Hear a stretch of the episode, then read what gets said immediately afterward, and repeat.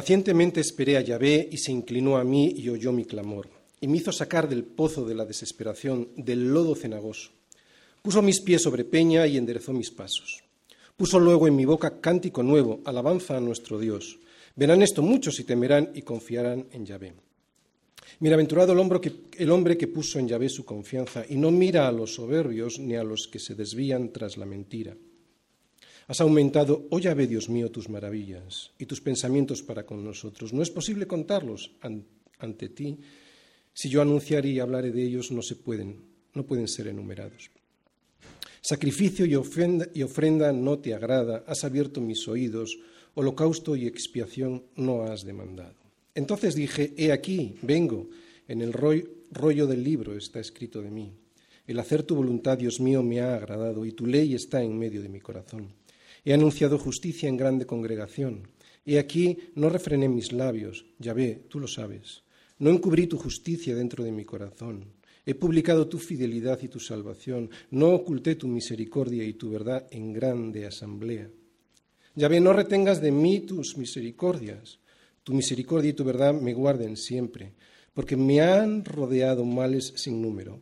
Me han alcanzado mis maldades y no puedo levantar la vista. Se han aumentado más que los cabellos de mi cabeza y mi corazón me falla. Quieras, oh Yahvé, librarme, Yahvé, apresúrate a socorrerme. Sean avergonzados y confundidos aún a los que buscan mi vida para destruirla. Vuelvan atrás y avergüéncense los que mi mal desean. Sean asolados en pago de su afrenta los que me dicen, Ea, Ea. Gócense y alégrense en ti todos los que te buscan y digan siempre los que aman tu salvación, Yahvé sea enaltecido. Aunque afligido yo y necesitado, Yahvé pensará en mí. Mi ayuda y mi libertador eres tú. Dios mío, no te tardes. Soy tan pecador que necesito a Cristo cada segundo de mi vida.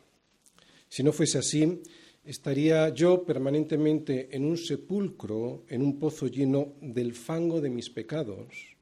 Y aunque yo no me daría ni cuenta, eso, ese fango, me hundiría cada día más y más. Soy tan pecador que necesito a Cristo cada segundo de mi vida. Y lo necesito para que me saque de ahí cada vez que caigo. Yo no puedo. Mucha gente piensa que lo que uno no haga por sí mismo, nadie lo hará. Muchos cristianos también lo piensan, ¿eh? aunque no lo digan. Lo sé porque yo era de esos, con ellos estaba y con ellos convivía. No estoy diciendo que tenemos que cruzarnos de brazos y ante los estudios no estudiar, ante el trabajo no trabajar o ante los problemas no actuar, no. Lo que digo es que una vez que hago aquello que tengo que hacer, yo debo estar esperando, debo ser paciente, debo estar pacientemente esperando en el Señor y Él hará. En el fondo, no dejar hacer a Dios o desesperarse es una falta de confianza en Dios, en que Dios finalmente hará lo correcto. O para ser más precisos, para nosotros la desesperación es una falta de confianza en que su soberanía es buena. Porque, ¿sabes por qué? Porque nos tememos que esa soberanía, su soberanía, no hará lo que a mí me gustaría que él hiciese. En el mundo muchos prefieren darse la vuelta ante Dios, prefieren seguir sus propios pasos antes que llegar a Él quebrantados, antes que presentarse necesitados. Esta actitud es peor que una falta de confianza en Dios, es directamente aborrecer a Dios, es directamente un desprecio hacia Él. Entre nosotros no pasa lo mismo, sin embargo, y aunque decimos que en Él confiamos, a veces preferimos seguir por el camino infantil de quejarnos y de lamentarnos. ¿Por qué nos pasa eso? Pues que, porque a veces pensamos que Dios no responde, o que Dios se ha equivocado, o que Dios no ha hecho lo que tiene que hacer de la manera correcta según nuestras expectativas. Y esta actitud es una actitud infantil que enseguida voy a explicar con un ejemplo. Pero tenemos que saber que a veces la falta de respuesta de Dios ya es una respuesta en sí misma. A veces la falta de respuesta de Dios es decirnos no, no, o espera porque todavía no. Necesitas esperar para llegar al sitio al que yo te quiero llevar. Y lo voy a poner con un ejemplo. Cuando mis hijos eran pequeños y decidíamos salir de viaje en coche hacia algún lugar, ya fuera este lugar cercano o más lejano, Nada más salir de la ciudad y en cuanto veían el campo, siempre preguntaban, ¿ya hemos llegado? ¿Ya? Pero es que todavía no hemos llegado y acabábamos de salir. No lo hacían por falta de confianza, los niños confían plenamente en sus papás. Y eso es algo que nosotros tenemos que aprender para nuestra relación con el Señor. No, no lo hacían por eso, lo hacían porque no sabían. Lo hacían porque no tenían ni el conocimiento suficiente ni la perspectiva del tiempo y del espacio correcta. Recuerdo especialmente los viajes con Anne cuando salíamos a esquiar. No estoy seguro de que ella lo recuerde, pero después, cuando creció, nos reímos mucho. Ella pensaba que Bilbao era un país. Y cuando íbamos a otra ciudad, por muy cerca que ésta estuviese, aunque estuviese aquí al lado, ella pensaba que la llevábamos a otro país. De hecho, para ella los partidos de fútbol entre diferentes ciudades, aunque fueran ciudades muy cercanas, eran como competiciones internacionales.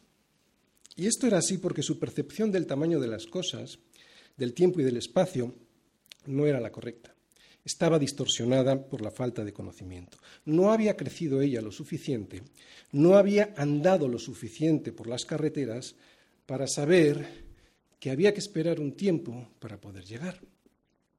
En el Salmo 37 hemos estado viendo algunas de las sendas por las cuales tenemos que andar, que son Cristo mismo, porque Cristo es nuestro camino. Él es la única verdad que nos lleva a la vida. No son sendas por las cuales ya venimos aprendidos, son sendas por las cuales necesitamos aprender. Necesitamos aprender a cómo andar por ellas. Son sendas por las cuales tenemos que aprender a esperar para llegar a un lugar mejor al que nos quiere llevar el Señor. ¿Vamos entendiendo? A pesar de mi carácter caído, yo voy a tener paciencia con todos. Y los que me conocen bien saben que esto me va a ser difícil, pero la voy a tener por dos motivos. Primero, porque Cristo la tuvo conmigo y la sigue teniendo. Y segundo, porque yo también transito por esas mismas sendas por las que vosotros también andáis. Y sé perfectamente la dificultad que entraña aprender integridad, obediencia y confianza en el Señor. Os decía que Anne se desesperaba durante horas antes de llegar a los sitios porque su percepción del tamaño de las cosas, del tiempo y del espacio no era la correcta, estaba distorsionada por la falta de conocimiento. No había crecido lo suficiente, no había andado lo suficiente por las carreteras, todavía no había aprendido que hay que esperar un tiempo para poder llegar a un lugar mejor. Pues eso es algo que nosotros tenemos que aprender también. Yo creo que es eso lo que nos pasa con Dios, que no le conocemos bien y por eso, a veces, no entendemos que todavía no hemos llegado y empezamos a preguntar, ¿ya hemos llegado? ¿Ya? ¿Pero todavía no hemos llegado? Pues no, no, es que acabamos de salir. Hoy David nos va a mostrar la verdad del camino, hoy David nos va a mostrar que es un poco más largo de lo que nos habíamos imaginado cuando comenzamos a andar por él. Pero hoy también David nos va a mostrar que va a merecer la pena andar por ese camino. Hoy David nos va a mostrar que vale la pena esperar para llegar allí. Y vale la pena llegar porque allí nos espera esa tierra en donde, en donde fluye leche y miel, una leche y miel que nos nutrirá, una tierra que nos hará descansar. Esperando, esperé. Y eso me salvó Salmos 40. Muchas veces nuestra fe va a ser sometida a prueba. Y esa prueba lo que pretende es salvarnos, escucha bien, del egoísmo de pensar que se trata de nosotros. Por eso nos salva.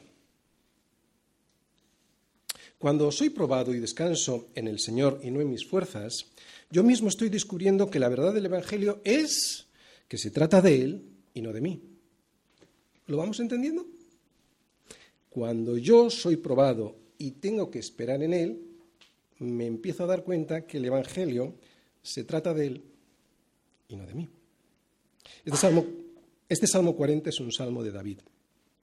Y aunque no se sabe la historia, el origen por el cual David escribió este poema, lo que sí está claro es que estos versos se pueden aplicar a cualquier circunstancia en la que un cristiano está, situaciones muy desesperadas, situaciones en las que solo Dios puede sacarnos de ahí. David nos muestra una situación de gran aflicción. Sufre un peligro personal que le llega a una angustia terrible, es una angustia que le va a llevar a la muerte, porque está en una situación de muerte, de peligro de muerte. Así pues, este salmo nos puede ayudar a saber cómo buscar y cómo esperar de manera correcta, porque se puede buscar y esperar al Señor, pero de manera incorrecta, ¿de acuerdo? Cómo buscar y cómo esperar de manera correcta la ayuda, la liberación del Señor. Liberación de situaciones, por ejemplo, de peligro personal, de humillación social o familiar, o de opresión psicológica, de las cuales es imposible salir sin su ayuda. Versículo 1. Pacientemente esperé a Yahvé y se inclinó a mí y oyó mi clamor.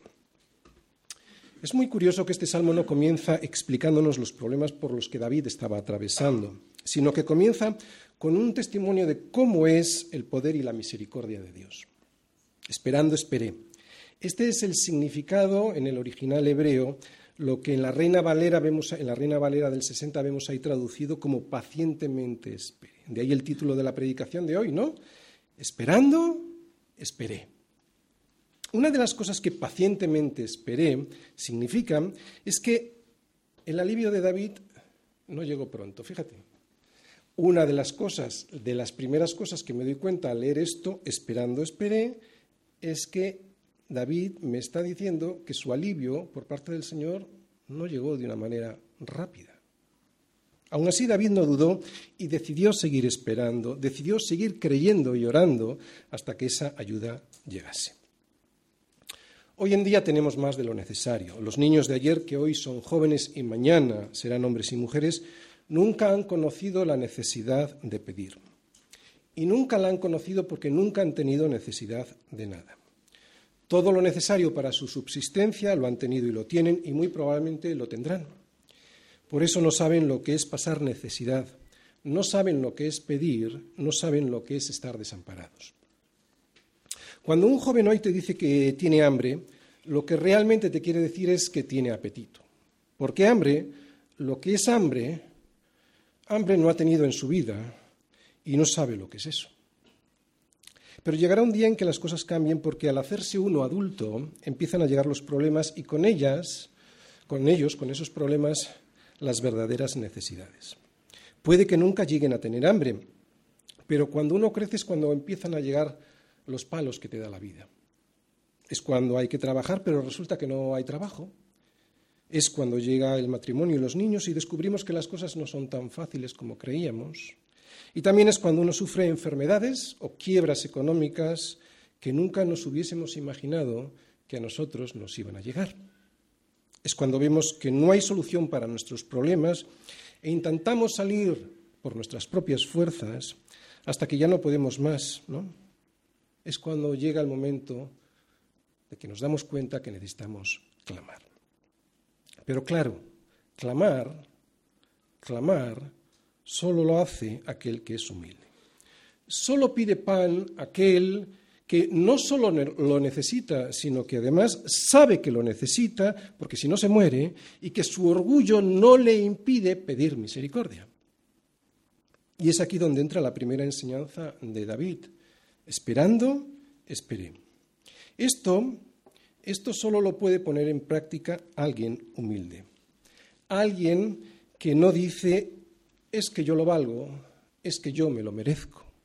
Así que como yo lo valgo y como yo me lo merezco, o me lo das o me lo quedo. A todos nos pasa, ¿eh?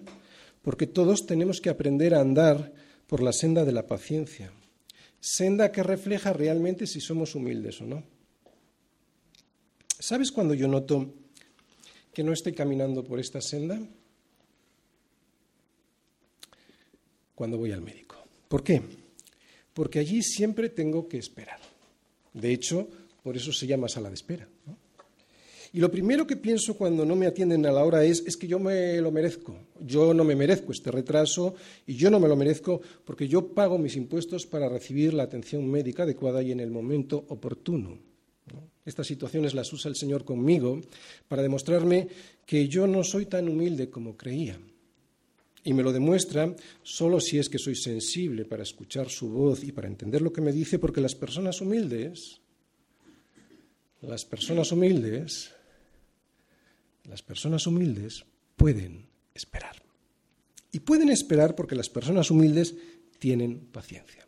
Y atención, solo puede tener paciencia, verdadera paciencia, aquel que ha puesto toda su esperanza y confianza en Cristo y no en sus derechos. No hay otra forma. Las personas humildes, las que reconocen a un Señor en su vida, porque solo se puede ser humilde si tú tienes un Señor al que sirves, ¿te das cuenta? Porque si tú eres el Señor es imposible que seas humilde. Sin embargo, si tú tienes un Señor en tu vida, sí tienes la posibilidad de ser humilde. Alguien al que tú sirves, saben estas personas humildes, aquellos que tienen un Señor al que sirven, saben que Dios usa estas situaciones en primer lugar para enseñarnos paciencia y en segundo lugar para demostrarnos que es Él, el Señor, por eso lo es, es Él quien tiene el control, que es Él quien es soberano, que todo saldrá como Él decida y cuando Él lo diga. Por eso decía al principio de la predicación que el Evangelio se trata de Él y no de mí, que el Evangelio se trata de lo que Él hizo por mí y no de lo que yo hago por Él, y mucho menos se trata de lo que yo hago por mí mismo, ¿no? de lo que yo hago por mí mismo para después pedirle cuentas al Señor de lo bien que yo me he portado, porque me lo debe. ¿Te das cuenta? Cuando tú entiendes esto, es cuando pones tu esperanza en Dios y no en ti y en tus supuestos derechos. Porque hay que recordar que esos derechos que tú tienes, supuestos derechos, los perdimos cuando entregamos nuestra vida al Señor, ¿sí o no? Para eso es el Señor, yo le entrego mis derechos. Tenemos que recordar que renunciamos a todos esos supuestos derechos y lo hicimos públicamente cuando firmamos el acta de renuncia que fue nuestro bautismo. Pacientemente esperé al Señor y se inclinó a mí y oyó mi clamor. Pacientemente esperé, por eso ahora escucha. ¿Entiendes? Escucha porque pacientemente esperé. Y no escucha antes, porque Él solo escucha cuando el que habla, el que clama, renuncia a sus derechos. Él solo se inclina y oye cuando el que habla, el que ora, sabe esperar en Él. Y esto lo que significa es que mi confianza está puesta en que Dios actuará, pero lo hará en su tiempo y no en el mío. Y muchísimo menos lo hará en base a mis supuestos derechos, sino en base a su justicia. Y no solo eso, además lo tengo que hacer con paciencia, como digo, pero no solo eso, sino además lo tengo que hacer sin dudar de su amor, sin dudar de su amor. Es entonces cuando versículo 2 me hizo sacar del pozo de la desesperación, del lodo cenagoso, puso mis pies sobre peña y enderezó mis pasos. ¿Por qué José no podía salir de la cisterna donde sus hermanos le metieron? Porque era un pozo profundo en donde solo se podía salir si desde fuera, escucha bien, si desde fuera alguien le ayudaba. Era ese pozo un pozo cenagoso y de desesperación. ¿Qué probabilidades tenía Daniel de salir con vida cuando fue tirado al foso de los leones si Dios no lo hacía? Ninguna. ¿Y a Jeremías? A Jeremías también le metieron en un pozo y no pudo salir hasta que le sacaron desde fuera. Jeremías no paraba de profetizar sobre el mal que le vendría a Jerusalén si, en este caso que voy a comentar, si el rey Sedequías, el rey de Judá, no se rendía ante el rey de Babilonia. La ciudad de Jerusalén iba a ser asediada por el rey de Babilonia, pero ni al rey Sedequías ni a sus hombres le estaban gustando las palabras del profeta. En aquel tiempo, cuando alguien no quería oír las palabras de un profeta enviado por Dios para decirle al pueblo lo que tenía que oír, solían deshacerse de él. Y salvando las distancias, y los métodos, hoy suele ocurrir lo mismo. ¿eh? Y esto fue lo que hicieron. El rey le tuvo en el patio de la cárcel, pero sus principales, sus príncipes, querían algo más. Querían ocultar, querían enterrar a Daniel. Y entonces el rey miraba para otro lado, pero ellos, estos príncipes, tomaron a Jeremías y lo hicieron echar en la cisterna de Malquías, hijo de Amelec, que estaba en el patio de la cárcel y metieron a Jeremías con sogas. Y en la cisterna no había agua sino cieno, y se hundió Jeremías en el cieno. Bien, esta es la idea que quiere expresar David con el pozo lleno de lodo cenagoso y lleno de desesperación. Si ya un pozo es en sí un lugar desesperante por resultar imposible salir sin una ayuda exterior, Este pozo del que habla David tiene en su fondo un, un, lodo cenagoso. Y vete a saber de qué estaba compuesto ese lodo, ¿no? Porque esos pozos normalmente se usaban como cárceles, como lugares de prisión en los que se metía la gente para no dejarles salir hasta que muriesen, ¿no? Por lo tanto, debía ser una suciedad de heces, de descomposición, de restos humanos, de desesperación. Un sitio así es un lugar en donde nadie quiere salir. Perdón, en donde nadie quiere estar. Es un lugar es un lugar en donde nadie quiere estar, es un lugar donde te echan. Nadie entra ahí por voluntad propia. Es un lugar en donde el siervo de Dios, por serlo, cae allí y no puede salir sin la ayuda de Dios. Así se sentía José, así se sentía Daniel, así se sentía Jeremías y así también se sentía David. ¿A ti te suena haber estado alguna vez en un pozo así, en un lugar en el que no quieres estar, pero al que eres arrojado a pesar de que estás sirviendo y siguiendo al Señor? A veces incluso por serle fiel al Señor. Bien, quería enmarcar bien el lugar para que se entendiese el contexto espiritual que está intentando explicar David, ¿no? Con esta angustia. Porque hay algo interesante en todas estas historias, algo que yo acabo ya de decir, y es que ellos fueron arrojados allí por ser fieles al Señor. Y yo creo que todos aquí en alguna ocasión nos hemos sentido así, ¿no? Estamos sirviendo al Señor, estamos siguiendo al Señor y aún así, ya sea por nuestra necedad, ¿no? Por nuestras equivocaciones, por las decisiones equivocadas que, que tomamos, o por haber hablado la verdad, o sea, por haber predicado del Señor, nos hemos visto metidos en un pozo del que intentamos salir, pero resulta que el lodo sobre el que estamos tira de nosotros hacia abajo y en vez de conseguir salir, todavía nos hundimos más para abajo. ¿Y qué es lo que pasa? Pues que uno termina exhausto y sin esperanza. ¿Cuáles son estas situaciones? Pues son situaciones como la de la persecución familiar, por ser cristiano, pero también son la falta de empleo, la falta de estabilidad familiar, la falta de estabilidad emocional, la falta de salud. Y es cuando alguien se pregunta, ¿cuándo vendrá el socorro de Dios? ¿Cuándo vendrá el socorro de Dios si yo le he sido fiel? Ya hemos dicho por qué Dios lo permite. Por lo tanto, la respuesta a esta pregunta de cuándo vendrá el socorro de Dios es cuando Él lo considere, cuando Él crea que es el momento adecuado. ¿Por qué? Pues porque hay que saber esperar y nos quiere enseñar paciencia. Dios quiere que aprendas a buscar y a esperar de manera correcta su liberación. Y esto se hace con un ingrediente fundamental con paciencia. A ver, la paciencia es un ingrediente fundamental en nuestra relación con Dios. La paciencia es un, ingrediente imprescindible en la oración, ya que la paciencia me demuestra si mi confianza es de verdad y no solo de boca. ¿Entiendes? La necesidad de la paciencia me está demostrando si realmente mi confianza en Dios es de verdad. Esté en la situación que esté. Y es que la paciencia me dice si soy humilde o no. ¿Sí o no? ¿Qué diferencia con muchos supuestos predicadores que te dicen que tú no tienes lo que deseas porque no pides? ¿No? Que si tú no lo decretas, que si tú no lo declaras, que lo decretes y que lo declares porque te lo debe, ¿no? Dios te lo, debe, te lo debe. Yo no sé dónde está eso en la Escritura. Dios, ¿qué nos debe Dios? ¿no? Yo veo todo lo contrario en la Escritura. Dios no le debe nada a nadie porque ¿quién le dio a Él primero para que nos fuese recompensado? Lo único que nos merecemos es la muerte. Te voy a leer una frase que todos conocemos perfectamente, un versículo de Pablo a los romanos, para que entiendas perfectamente lo que sí nos debe Dios, lo que sí nos hemos ganado porque la paga del pecado es muerte. ¿Qué es la paga? La paga es el sueldo de alguien, ¿no? Yo trabajo y me deben una paga. Me la deben porque yo he trabajado. La paga del pecado es la muerte. ¿Qué es lo que me deben? ¿Qué es lo único que me debe Dios?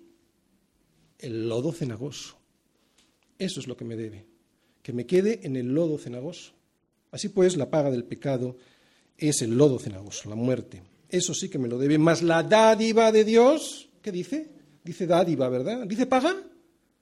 Dice dádiva. ¿Qué es una dádiva? Un regalo. ¿Qué es un regalo? Algo que le damos a alguien sin tener que dárselo. Si se lo tengo que dar porque yo se lo debo, ya no es un regalo. Puede ser por interés, cualquier esos, esos regalos que nos dan los bancos no son regalos, son intereses. ¿De acuerdo? Les interesa que estemos en el banco. Un regalo de verdad es algo que se da porque la persona no se lo merece, sin más. No ha hecho nada para ganárselo. ¿Entendéis lo que quiero decir? Vuelvo a repetir el versículo para que entendamos que no nos debe nada el Señor, porque la paga del pecado, eso sí, nos debe, es la muerte, mas la dádiva de Dios es la vida eterna en Cristo Jesús, Señor nuestro. Por eso dice ahí Pablo que es un regalo, una dádiva, algo que se me da sin merecerlo, sin haberlo ganado. Me lo debe, me lo merezco, yo me lo he trabajado. ¿Cuántas veces lo hemos dicho, verdad? Ese es el gran engaño del diablo para que no reacciones ante Dios y te rindas a Él. Ese es el gran engaño para que sigas en guerra con Él y te pierdas. Porque yo lo valgo, ¿no? Y como yo lo valgo, me lo debe. Esperando, esperé. En las Escrituras, ya sea en el Antiguo Testamento, ya sea en el Nuevo Testamento, siempre me enseña que yo debo esperar pacientemente en la forma y en el tiempo de Dios. Y que la respuesta puede ser no. O como hemos dicho al inicio de la predicación, puede ser, espera, espera, porque todavía no, Y muchas veces es todavía no porque necesitas esperar, esperar porque yo quiero llevarte a un lugar mejor. Yo te quiero llevar a un lugar mejor, nos dice el Señor. En una ocasión, en medio, en medio de la desesperación de una fuerte tempestad, de noche y en oscuridad, Jesús no calmó el viento y las olas inmediatamente. Lo primero que hizo con sus discípulos fue lo siguiente, y esto sí lo hizo inmediatamente, diciendo, fue hablar, y lo primero que hizo fue hablarles y les dijo, tened ánimo, yo soy, no temáis. Esto es lo que necesitamos hacer cuando estamos en una noche de oscuridad y de tormenta. Escuchar la voz de Dios, esperarle a Él y confiar que sea Él quien aquiete los vientos que nos son contrarios. Yo sé que todos estáis despiertos, bueno, casi todos. Os pediría que los que estáis dormidos no sigáis dormidos. Os lo pediría porque puede ser la salvación escuchar la palabra. Bueno, no, puede ser no. Es la salvación para vuestras vidas. ¿De acuerdo? Si no, es mejor irse al cine. ¿De verdad? El Señor ha hecho un sacrificio enorme para presentarte su palabra. No es una falta de respeto a mí, en absoluto. Yo no merezco nada. Es una falta de respeto al Señor. Hacemos un esfuerzo para no dormirnos, ¿de acuerdo?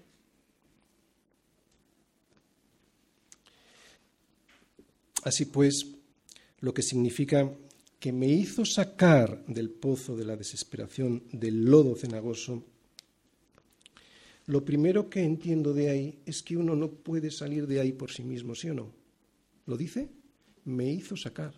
Lo primero que entiendo de estas palabras es que yo no puedo salir de ahí si Él no me saca.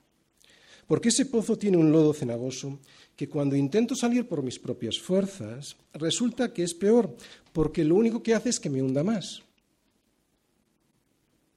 Y resulta que al hundirnos más, fíjate, escucha bien, porque esto nos habrá pasado en más de una ocasión y yo además lo he descubierto mucho en, en, mi labor ministerial, gente que ha marchado y que ha desesperado. Resulta que al hundirnos más es cuando comienza a manifestarse en nosotros una depresión y una desesperación tal que si no nos damos cuenta que es imposible salir de allí si, es, si no es Dios quien nos saca, ¿qué es lo que pasa? Que tiramos la toalla. Son, porque son situaciones en las que uno intenta salir por sí mismo, pero son situaciones en las que Dios dice que tendremos que esperar. Y aunque nos dará la sensación de que Dios se demora, en realidad lo que Él nos está enseñando con eso es paciencia. ¿Y quién aprende paciencia? Solo los humildes. No hay ninguna bienaventuranza que hable de bienaventurados los pacientes. Lo que sí hay es una bienaventurados los mansos. Y es que un manso es alguien humilde. La paciencia es el resultado de alguien humilde.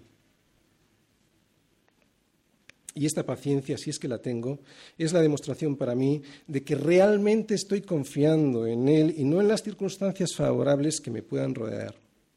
¿Te, das cuenta lo interesante y lo necesarias que son las pruebas? Si no hay pruebas en mi vida y todo me va bien, yo nunca podré, eh, nunca podré poner en práctica una paciencia que es necesaria para saber si soy humilde. Y esa y es esa paciencia la que me permite que Él pueda ponerme en un lugar seguro, ¿no? Cuando corresponda. Porque es Él quien puso mis pies sobre peña y enderezó mis pasos, dice David. ¿Quién fue? Seguridad y dirección es lo que vemos en este versículo. Seguridad y dirección es lo que nos muestran las palabras peña, seguridad, y enderezó mis pasos, dirección. Cuando Dios nos saca de una situación de angustia y de desesperación, Él nos pone en un lugar seguro, en la roca que es Cristo, en la cual ya no me hundo, y además me da una dirección correcta para que no tropiece, o sea, endereza mis pasos. Oye, y ahora viene una pregunta. ¿Qué pasa cuando alguien es sacado de un pozo así? ¿no? Y además es puesto en un lugar seguro. ¿Qué hace alguien que es sacado del lodo cenagoso de sus pecados y es puesto en el lugar seguro que es Cristo? ¿Qué hace? Pues se alegra. Versículo 3. Puso luego en mi boca cántico nuevo, alabanza a nuestro Dios. Verán esto muchos y temerán y confiarán en llave. ¿Sí o no? Se alegra. Y además de alegrarse, lo canta y lo cuenta a los demás. ¿Y qué es lo que cuenta? ¿Qué es lo que canta? ¿Qué es lo que los demás verán y oirán? Que me ha liberado. Los cristianos sabemos cantar y lo hacemos con pasión. Aunque algunos no sepamos cantar, ¿eh? pero bueno, cantamos. Los que no lo hacen no es porque no lo sepan hacer, es por otro motivo. ¿De acuerdo? Probablemente todavía no han valorado bien la liberación del Señor, no se han dado cuenta realmente de lo que significa haber sido rescatado del hoyo en el que estabas, un hoyo en el que había un lodo cenagoso que eran tus pecados, y que esos pecados hacían que cada día te hundieses más y más. También se puede deber a que, aunque creyendo que sí, pues todavía no se han dejado liberar realmente. Por eso no están contentos, por eso no cantan. O porque si se han dejado liberar, todavía no se atreven a agradecerlo cantando por miedo a que verán esto muchos. Y les da miedo eso, que los demás lo vean, porque creen que serán avergonzados. ¿A que sí? Pero no lo serán, no lo serán. Puede que hoy parezca que sí, pero el Señor no lo permitirá. De hecho, será al revés. En el día en el que Él actúe, en el día en el que Él actúe, y eso implica tener qué? Paciencia. Confianza implica tener fe. En el día en el que Él actúe, te das cuenta de algo en lo que confiaba Jeremías cuando le perseguían por declarar a los suyos la verdad de Dios. Mas el Señor está conmigo como poderoso gigante, decía. Por tanto, los que me persiguen tropezarán y no prevalecerán. Serán avergonzados en gran manera porque no prosperarán, tendrán perpetua confusión que jamás será olvidada. Así que son ellos los que serán avergonzados, y lo serán en gran manera y para siempre.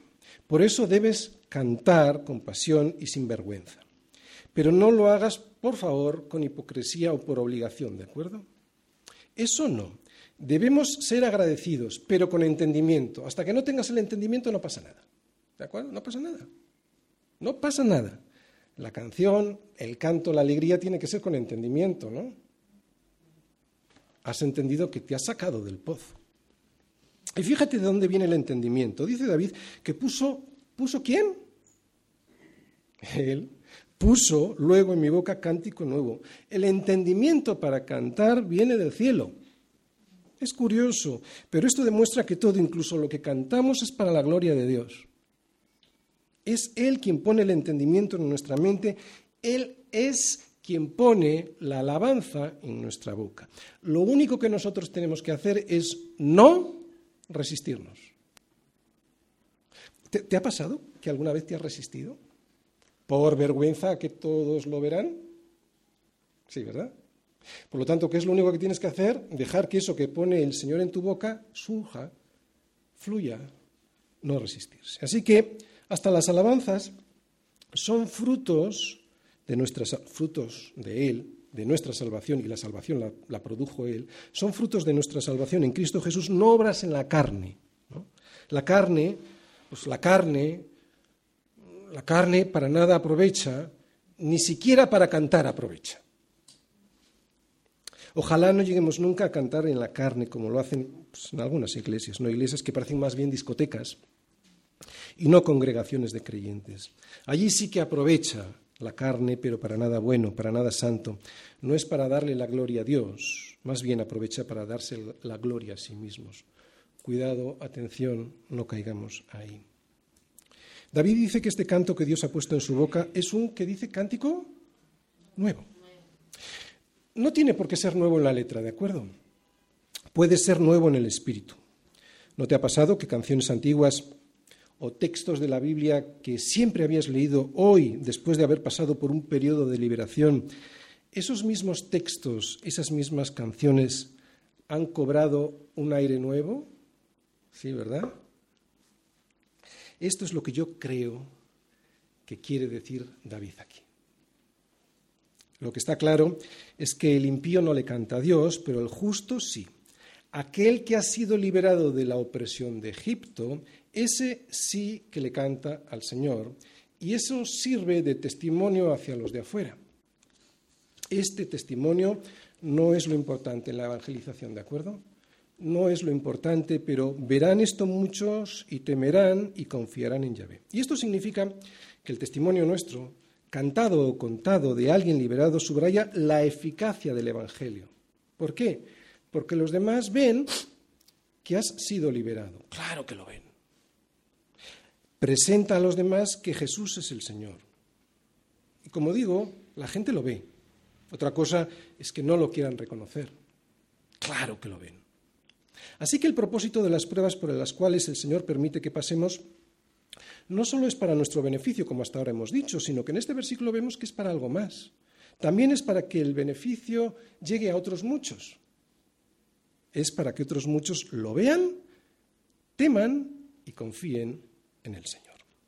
El Señor, pues, nos usa como canal para llevar la salvación a otros. Pero aunque esos otros muchos lo vean, luego necesitan dos cosas más.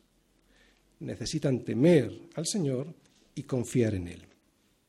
Porque aunque lo vean, aunque lo vean en tu vida, no es por vista. La salvación es un regalo que viene por medio de la fe y esto implica confianza. Cuando alguien observa a una persona que confía en el Señor y que a pesar de que está pasando por pruebas y después de mucho tiempo, esa persona sigue confiando en el Señor, la otra persona que lo ve tiene la posibilidad, o sea, le está llegando la misericordia de Dios de confiar también él en el Señor, ¿no?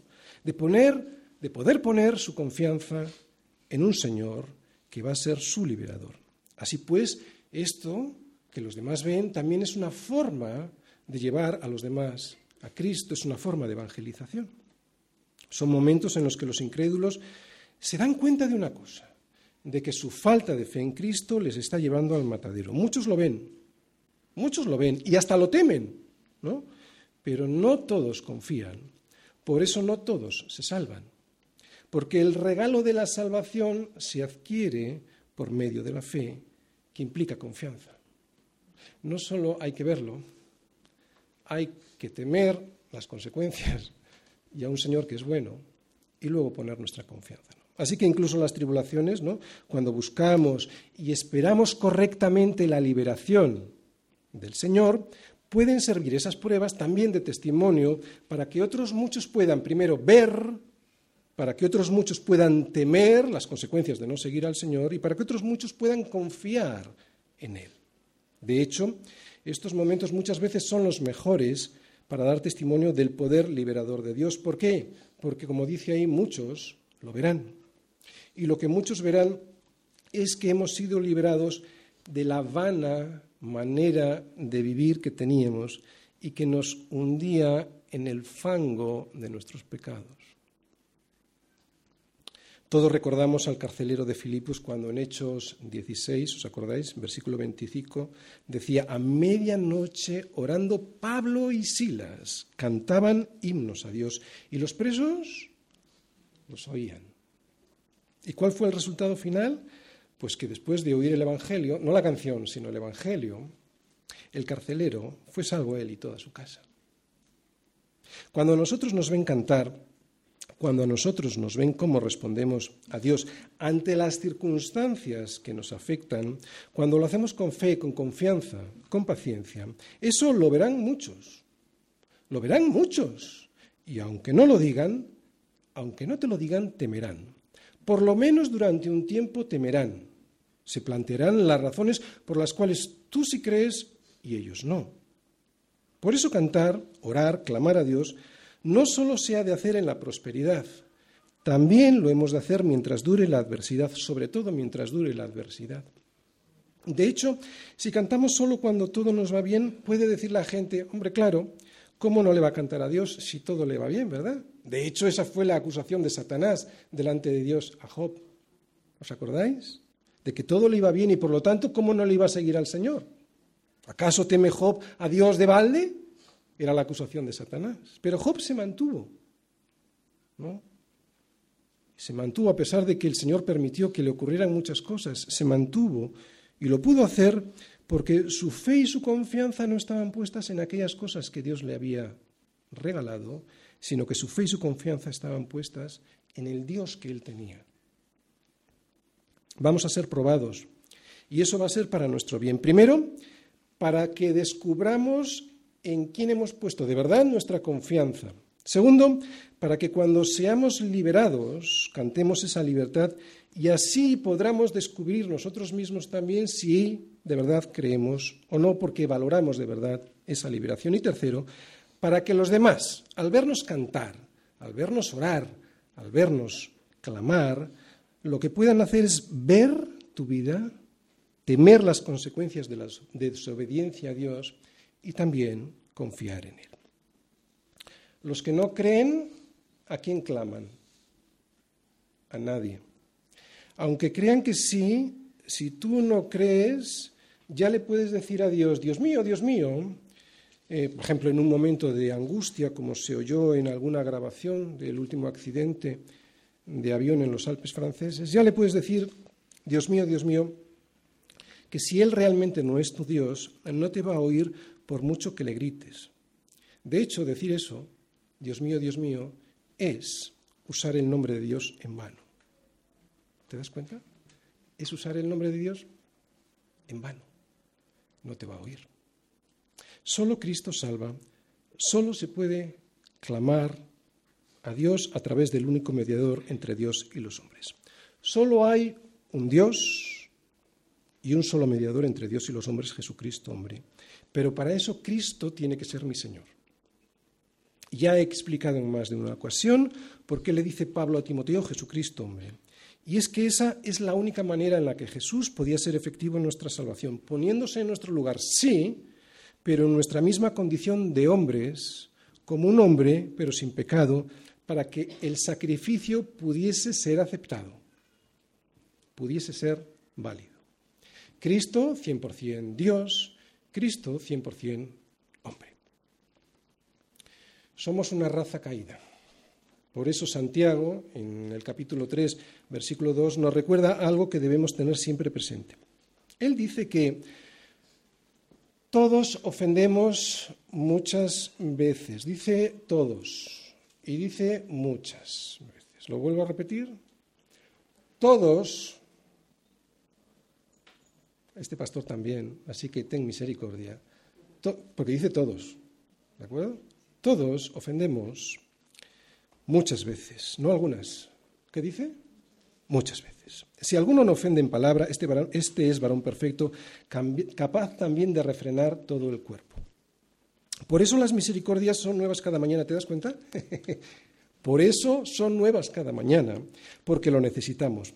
Y por eso también nuestro cántico ha de ser nuevo porque cada mañana recibimos sus misericordias que son nuevas. Este Salmo 40 es un salmo mesiánico. Y aunque esto se ve mucho más claramente en los versículos del 6 al 9, creo ver yo también en estos tres primeros versículos que hemos visto hoy mucho de Jesús. Se dice que a Jesús, mientras estuvo arrestado en la casa de Caifás, pudieron haberle metido durante algún tiempo en un pozo así. Todavía se conserva en Jerusalén, en lo que se cree que fue el palacio de Caifás, un foso excavado en la roca cuya única salida y entrada era una abertura en el techo y que se utilizaría para introducir a los presos desde arriba con cuerdas, ¿no? hasta un fondo que había fango cenagoso. Era un pozo que significaba para ellos la antesala de lo que les iba a venir, la muerte. De cualquier manera, y aunque no haya sido así con Jesús, de hecho en la Biblia no aparece, ¿no? Pero aunque no haya sido así con Jesús, lo que sí sabemos es que Él siempre esperó pacientemente en el Padre. Sí sabemos que Él esperó que durante toda su pasión, en los insultos, en las burlas, en los falsos testimonios para incriminarle, ¿recordáis? En la agonía del huerto de Getsemaní en la cruz, esperó, ¿cómo? Pacientemente en el Padre. Pero sobre todo estos versículos ilustran la resurrección de Cristo. ¿Por qué digo esto? Porque Jesús descendió por nosotros hasta el pozo cenagoso, ¿no? Al sepulcro de la muerte lleno del lodo cenagoso que eran, que son mis pecados, nuestros pecados, y se hundió en ese lodo, en esos pecados, sin merecerlo, y salió de allí victorioso. Si Jesús no hubiese sido pacientemente paciente, todo el sufrimiento que padeció le hubiese desanimado y eso hubiese frustrado nuestra salvación. Así que incluso en estos versículos podemos ver a Jesús. De hecho, toda la Biblia se trata de Jesús. Esperando, esperé. Este era el título de la predicación de Dios. En realidad es la traducción literal del original hebreo del primer versículo. Lo que expresa David con estas palabras es una actitud, escucha bien, de, confianza absoluta. Esperando, esperé, de confianza absoluta en Dios. Una esperanza que persevera, que confía en que será oído por Dios, aunque la respuesta tarde en llegar. No hay otra. No se ve otra cosa en la Biblia. David como ejemplo de paciencia, mostrándonos la sombra de aquel que habría de venir, aquel mayor que él, que iba a venir a salvarnos Jesús. Así que hoy hemos visto como una sombra a quien es nuestro mejor ejemplo de humildad y de confianza en el Padre, a Jesús. Y a pesar de que las circunstancias que vivió Jesús fueron muy amargas y que la respuesta del Padre parecía que no llegaba, la respuesta llegó porque, como dice David, Él se inclinó a mí y oyó mi clamor y me sacó del pozo del lodo cenagoso. David, al repetir el verbo dos veces, esperé y esperé, nos muestra cómo era su actitud, la de David ante Dios. Y esa actitud tiene mucho del niño pequeño que confía en su padre, pero que al mismo tiempo es una actitud que tiene muy poco de infantil. Es la actitud de un hombre, de un hombre de verdad, que confía en Yahvé como un niño, como un niño lo hace con su padre, pero que al mismo tiempo lo hace con el entendimiento de aquel que sabe que el auxilio de su Padre llegará, que no puede faltar. Puede que haya aparentes retrasos, pero Dios al final actuará. ¿Os acordáis de aquella historia que os, conté, que os conté al inicio de la predicación y que muchos padres experimentan con sus hijos? ¿no? La historia que hablaba de la impaciencia de mis hijos por llegar a ese lugar al que yo les quería llevar, pues así hacemos nosotros con nuestro Padre. ¿no? Es por eso por lo que nosotros también debemos aprender lo siguiente. Esperando, esperé. ¿Por qué? Porque Él me quiere llevar a un lugar mejor. Y también hemos visto otra cosa. Hemos visto paciencia, ¿verdad? Pero hemos visto agradecimiento en el versículo 3. Agradecimiento que David expresa con un cántico nuevo. Debemos agradecer todo al Señor, por la casa, por la comida, por el vestido. Pero también debemos ser agradecidos porque, por lo que hemos visto hoy, porque nos ha sacado de donde del pozo cenagoso de nuestros pecados, del agujero, del sepulcro en el que estábamos, ese pozo de desesperación en el que el lodo cenagoso de nuestros pecados nos hundía más y más. Termino. No es muy coherente dar las gracias por la casa si no le damos gracias por habernos puesto en la roca en la cual hemos construido nuestra casa. No es muy sensato dar las gracias por la comida si no se las damos por el pan que descendió del cielo. Tampoco tiene mucho sentido darle las gracias por el vestido si no se las damos, si no le damos las gracias a Dios por la sangre que nos cubre y que nos presenta vestidos dignamente delante de la presencia de Dios, vestidos de su salvación, ¿no? Pues eso es lo que nos ha enseñado el Salmo 40 en sus tres primeros versículos.